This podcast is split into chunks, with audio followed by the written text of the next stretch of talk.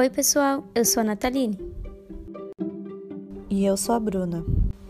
No dia 12 de novembro, nós fizemos uma visita a essa cozinha que é tão amada pelos adoradores de fast food, a cozinha do McDonald's. No final de setembro, a maior rede de fast food do mundo inaugurou sua milésima franquia no Brasil, e com grande estilo, no famoso casarão branco da Avenida Paulista, em São Paulo. Já em Porto Alegre, o mais queridinho é a unidade da Silvia Só. Bem localizado, o restaurante funciona 24 horas.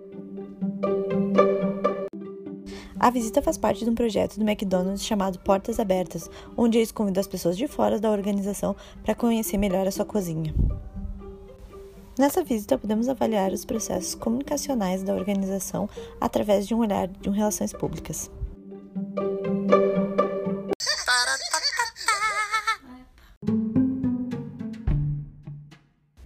Chegamos no Mac da Silvia Só às 10 da manhã e pedimos para fazer a visitação. A gente esperou uns minutinhos até que a funcionária voltasse com as toucas para que a gente pudesse fazer o passeio pela cozinha.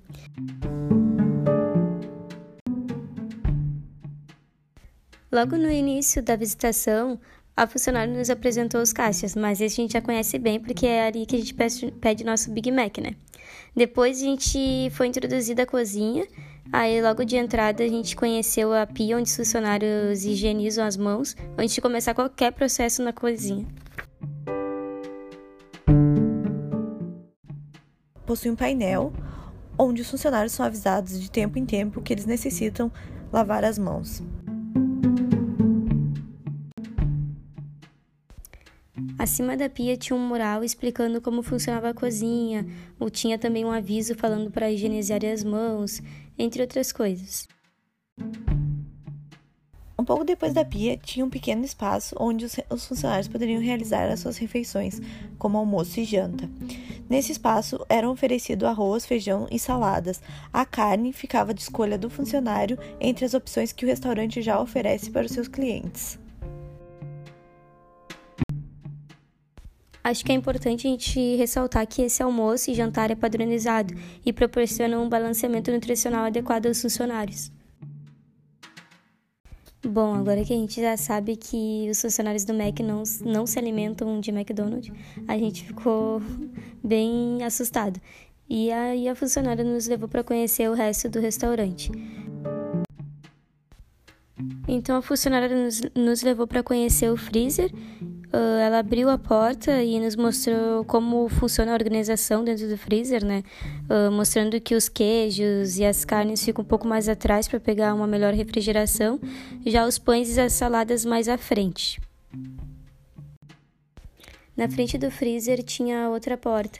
Quando a funcionária abriu, a gente pôde perceber que era um espaço de descanso dos funcionários. Esse espaço era bem estreito, contava com algumas cadeiras e mesas, e ao final da parede assim tinha um computador. Também tinha duas portas que davam para o banheiro feminino e o banheiro masculino. Nessa sala também tinha algumas frutas, mas o que mais chamou a atenção foi com certeza os murais espalhados pelas paredes. Nesses murais haviam algumas premissas da empresa e estavam repletos de metas também. A gente perguntou o que significava e a funcionária nos respondeu que todo dia o restaurante tem uma meta a ser cumprida.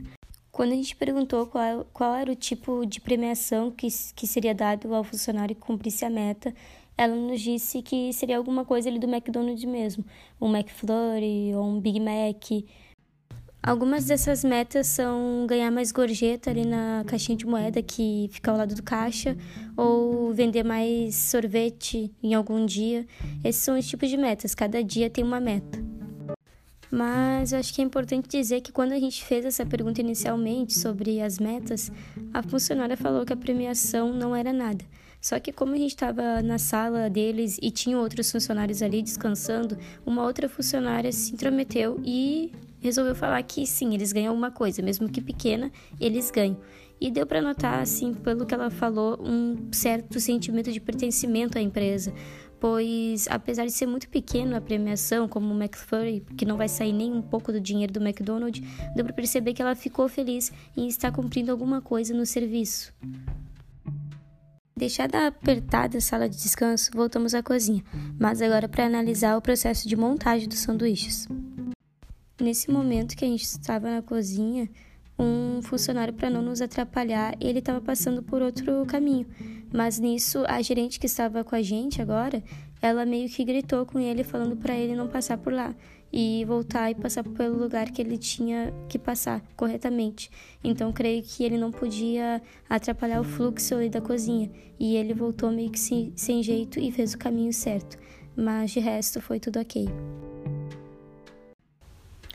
Ao irmos de volta à cozinha, a gente pôde observar a, o processo onde os, os funcionários preparam os sanduíches e seguem uma ordem de que tipo de pão eles vão utilizar uh, quanto tempo ele, o, o bife vai ficar na chapa, quanto tempo as batatas vão ficar no óleo fervendo, que tipo de molho vai, o que, uh, que verdura uh, é posta no sanduíche. Todas essas coisas são ditas através de uma máquina que aparece em cima da cozinha. E isso lembra muito o paradigma mecanicista, onde uh, há uma mecanização do funcionário e ele segue apenas isso para sem pensar muito no que ele está fazendo. Essa parte das ordens é bem rígida, o, o que também né, uh, traz uh, esse panorama do paradigma mecanicista, onde ele fala que no passado o homem era o, era o todo, no futuro o sistema deve ser o, o principal. E, e é bem. dá pra ver bem isso na cozinha, no, quando a gente vê o processo que ocorre na cozinha do McDonald's.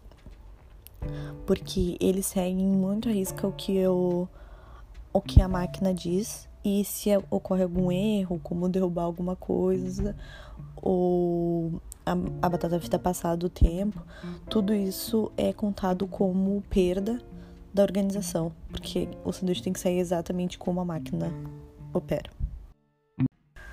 O processo de comunicação entre os funcionários parece ser bem informal pela visita que a gente teve. Eles conversavam como um grupo de amigos mesmo, não tinha nenhuma linguagem muito formal, até mesmo quando davam as ordens era de uma forma mais uh, informal. Então é possível ver redes uh, informais uh, de comunicação que se estabelecem no, na forma como os funcionários lidam entre si. E isso pode ter muito a ver com o fato de que tem muita rotação de funcionários, então, como às vezes pode estar no, no na gerência, pode acontecer de um funcionário uh, na rotação trocar, então acredito que seja por esse motivo da comunicação ser tão informal entre os próprios funcionários. Também é possível observar que é um fluxo comunicativo descendente ou vertical, onde as ordens vêm de cima, mas dificilmente um funcionário vai ter essa, uh, essa, esse ciclo de volta, onde ele conversa com os superiores. É mais as ordens vindo de cima e eles obedecendo. Depois de ter um hambúrguer pronto, as batatas prontas e a bebida já servida, o combo já está pronto para ser dado ao cliente. Assim como nossa visita, que acabou no último processo da cozinha, que são as batatas, que cá entre nós é o processo mais delicioso. Obrigada por nos ouvir, pessoal, e após a vinheta, fique com a bibliografia. Para papapá! As referências usadas foram o capítulo 2 do livro La Idea de la Organización, uma concepción amplia para uma ação efetiva, do Pablo Munera Uribe. O, uh, foi utilizado o capítulo 2, Paradigmas e Metáforas de la, da Organização. Também foi utilizado o capítulo 2 do livro Planejamento de Relações Públicas na Comunicação Integrada, da Margarida Kunsch. O nome do capítulo é Comunicação nas Organizações.